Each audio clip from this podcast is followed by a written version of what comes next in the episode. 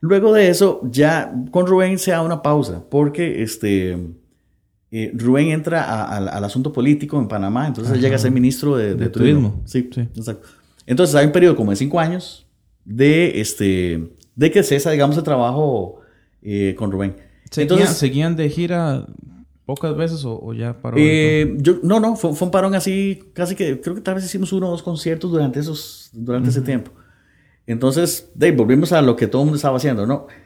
Ah, eh, paralelamente a eso, con todos los discos, este, yo estaba desarrollando un trabajo eh, un poco más docente eh, con las academias Bansbach. Eh, ellos tenían, recién habían incorporado un programa de adolescentes de música.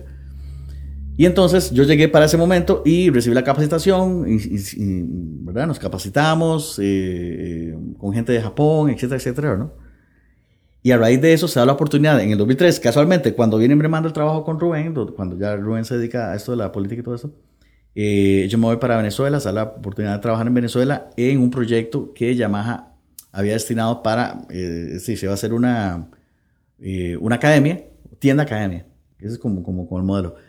Y ahí, con un grupo de personas, empezamos a desarrollar, eh, capacitar a gente, nosotros nos capacitamos, nosotros capacitamos a otros y se abrió una academia y eso tuvo un proceso. ¿Cuánto tiempo estuviste ahí en, Venezuela? Tres años. Estuve unos tres años casi. ¿Complicado? ¿Bonito? Mira, de todo, de todo. Vivir en otro país tiene sus, sus pros y sus contras, ¿verdad? tienen, tienen, cosas muy bonitas, muy positivas. Es un país de muchos recursos, muchos recursos.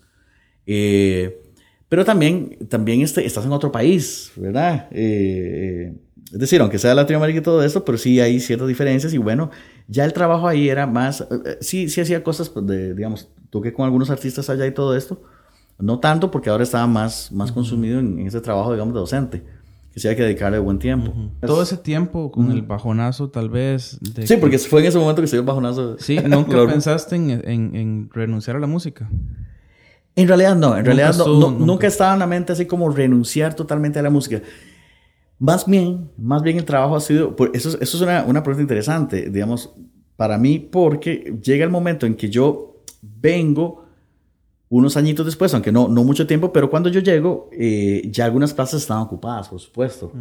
Incluso uno, un, bajista eh, eh, que, que estimo mucho me, decía, man, vos te fuiste, y a mí me cayó todo el trabajo. Entonces, fue, fue, fue interesante, fue, fue también un proceso como de cambio y como reinvención. Es decir, bueno, vamos a ver si, si hacemos otras cosas para reinventarnos, ¿verdad? Entonces, parte de eso fue la curiosidad esta que te decía de, de, de estudiar bienes raíces, pero también ve que vacilón.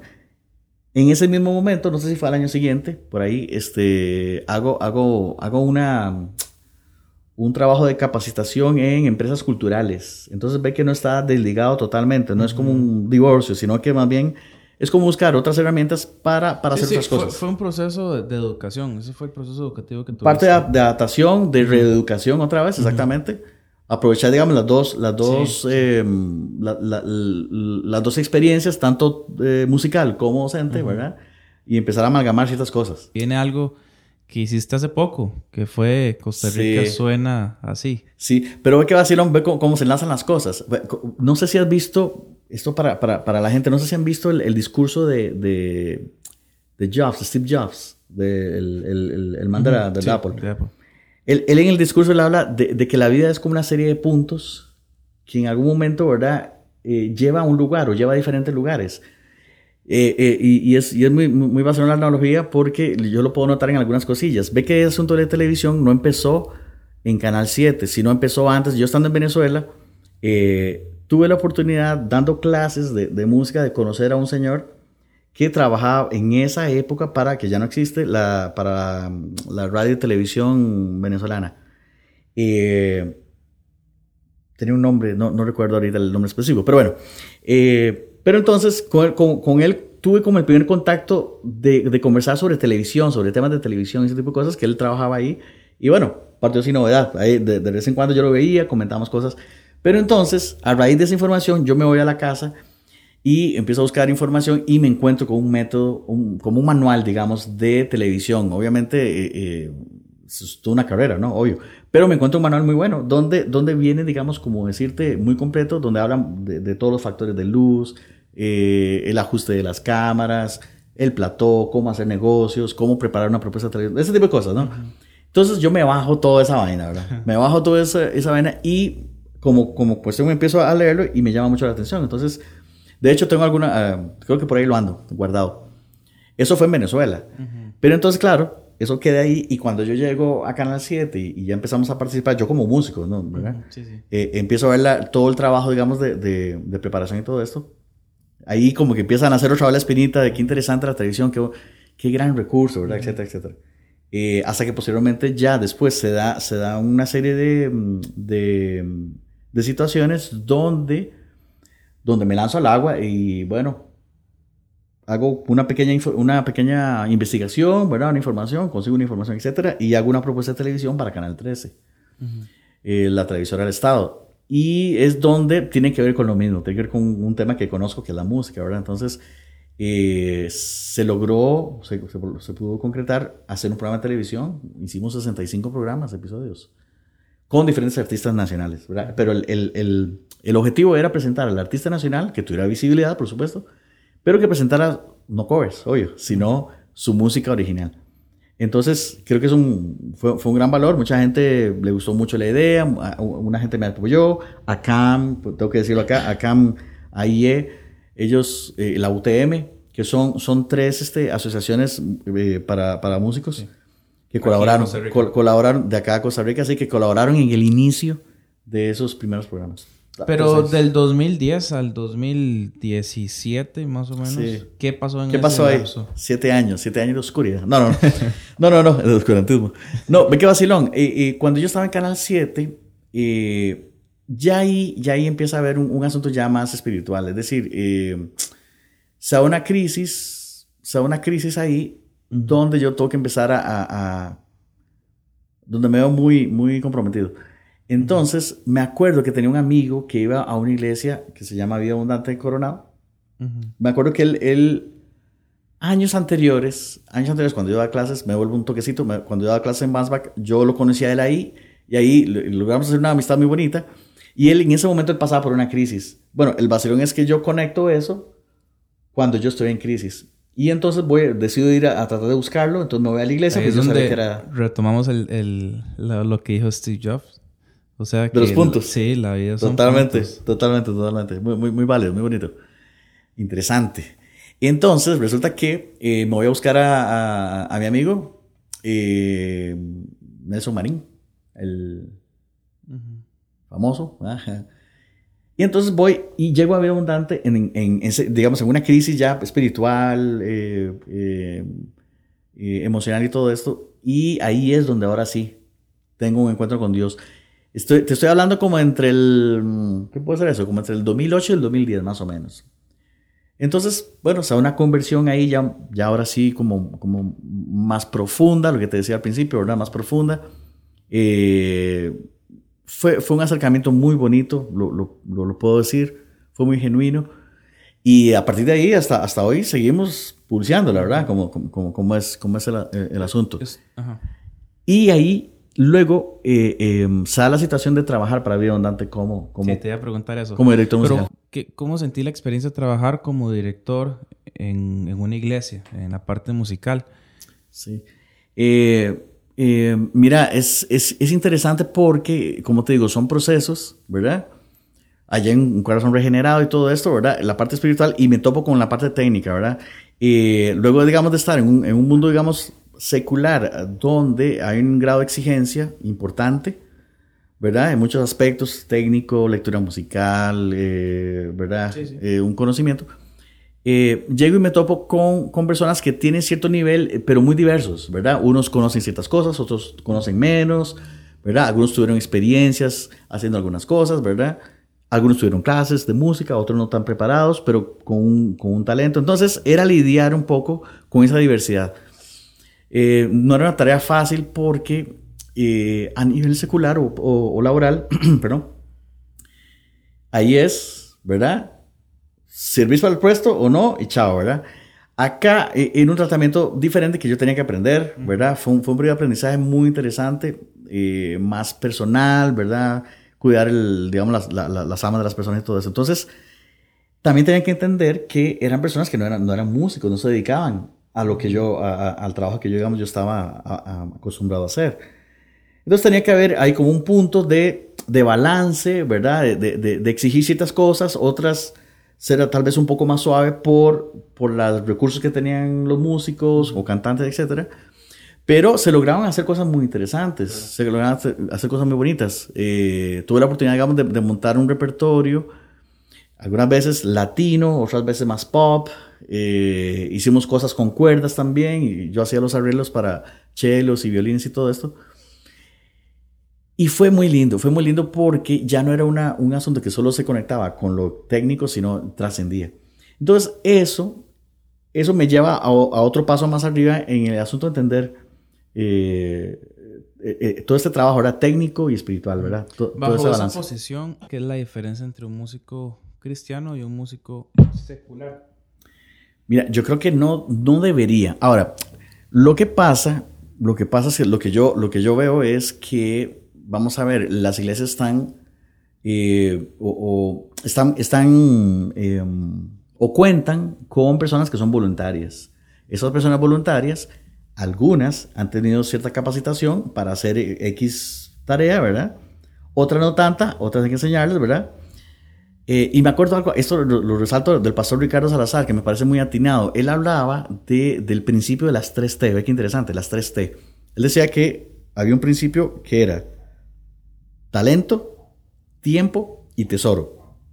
Entonces, él decía que estas tres características eran importantísimas. ¿Por qué? Porque este era como el pilar para decir, bueno, vamos a escribir a alguien. Si tiene talento, bueno, démosle la oportunidad, lo capacitamos. Si no tiene talento, hermano, lo siento, pero hay otras áreas donde puede servir, etcétera, etcétera, ¿no?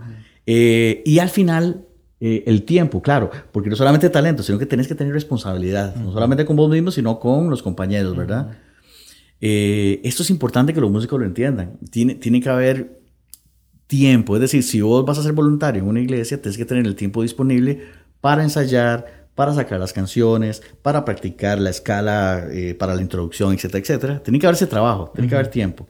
¿Qué, ¿Qué, puedes decir de...? Y tesoro, sí. perdón, te, te termino sí, aquí perdón, el concepto. Perdón. Tesoro, eh, donde está tu tesoro estará, estará tu corazón. Entonces, ¿con qué objeto, con qué propósito yo hago música o soy voluntario en iglesia, uh -huh. verdad? Que es una gran pregunta, que eso ya es personal, que solo Dios, ¿verdad? Sí. Hay, hay, dos preguntas mm. y bueno, te iba a hacer una ahorita, pero tomando ese, ese sí. punto que me dijiste, el último que es tesoro, ¿debe, ¿puede un músico cristiano poder tocar o escuchar música secular?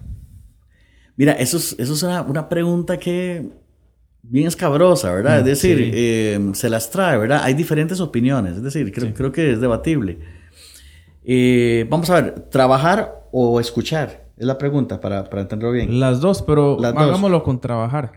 Porque, vamos a ver, en el asunto laboral, eh, digamos, podríamos pensar que podemos trasladarlo, ¿verdad? A, a, por ejemplo, un médico. Un médico es cristiano, pero solo va a trabajar en una clínica, en la clínica bíblica. Uh -huh. como, como, que no tiene sentido, ¿verdad? Uh -huh. es, un, es, un, poco extraño. Claro, aquí estamos hablando de, de música, que, que, que, es un tema muy interesante, ¿verdad? Que, que, no solamente tiene que ver con una habilidad mecánica, ¿verdad? De conocimiento, sino que también tiene que ver con un asunto que se trata en la Biblia incluso. Y, y aquí te tengo una pregunta para vos ahorita. Eh, okay. y, y, que tiene, y que tiene trascendencia espiritual. Uh -huh. ¿verdad? Ve, ve, que, digamos, Pitágoras, eh, Johann Sebastian Bach, eh, Agustín de Hipona y Bono, que es un cantante más contemporáneo, sí todos opinan lo mismo y, y lo, todos opinan de que la música tiene que ver con el espíritu. Entonces aquí ya estamos hablando de algo más. O sea, hay un trabajo técnico, pero también hay un trabajo espiritual. Entonces, vos me decías de lo laboral. Si tenemos que hacer un trabajo laboral, en el caso mío, que yo me dediqué a estudiar música en la universidad, hice cursos, me preparé como músico, uh -huh. pues tengo un campo, un campo laboral donde hacerlo, ¿verdad? ¿Dónde? ¿Dónde está el campo laboral? Bueno, está en el área secular o puedo trabajar en una iglesia. Uh -huh aquí se desprende otro tema, ¿verdad? Sí. ¿Verdad? Por ejemplo, en Estados Unidos existe la cultura de que al músico se le paga en el servicio. Uh -huh. eh, en la gran mayoría. O sea, es decir, es parte de la cultura. Acá no tanto, acá no tanto. Pero bueno, eso, eso es, digamos, otro, otro tema, tema. Otro tema, ¿no? Pero vos me preguntas como músico, yo tengo que elaborar y tengo que trabajar. Ahora, yo lo que me tengo que cuidar, esa es mi percepción y mi, mi, mi opinión de donde, de donde yo estoy, es que yo me dedico a hacer el trabajo bien, soy responsable, tengo que llegar puntual, tengo que llegar con el material estudiado, Eh, si es algo a primera vista, hacerlo mejor por, por hacerlo, hacerlo bien. O sea, que mi trabajo sea bien, que la gente diga, sí, vamos a contratar a Marco Navarro porque Marco Navarro trabaja bien. Eso es lo que tenés que lograr y eso da testimonio, ¿verdad? Obvio. Eso, eso habla mucho, eso habla mucho, ¿no? Sí, sí, este, pero ya, si ya te metes al mundo en el sentido, al mundo espiritual que envuelve, digamos, todo eso, ¿verdad? Que ya sabemos que hay drogas de por medio, hay este desorden, ¿verdad? Las emociones brincan, ¿verdad? El efecto tarima, ese tipo de cosas. Ahí es donde te tendrías que tener cuidado, ¿no? La verdad es que yo soy feo, entonces no, no, no tengo problema pues. no, no hay tanta bronca. Chiquitillo. pero, pero lo veo de esa forma. Ahora, yo lo hago porque esa es mi forma de, de, vivir, ¿verdad? Eh, pero alguien se dedica, por ejemplo, en la iglesia a este, estudiar, digamos, informática y, y, toca, sabe tocar guitarra y es voluntario en, en, la iglesia, si se le da la oportunidad de trabajar en, en, lo, en lo laboral, bueno, habría que ver, ¿verdad? Habría que ver. O sea, afuera hay, ciertos grados de exigencia, etcétera, etcétera. Eh, y la importante que, eh, lo, lo, que hablamos anteriormente, eh, ¿por qué razón lo hago? Vamos a ver, si no es mi trabajo, si es algo que yo, bueno, lo, lo hago porque lo quiero hacer, bueno, ¿qué es lo, por qué lo quiero hacer? Creo que es una gran pregunta, ¿verdad? Igual como escuchar música, ¿por qué escucho música secular?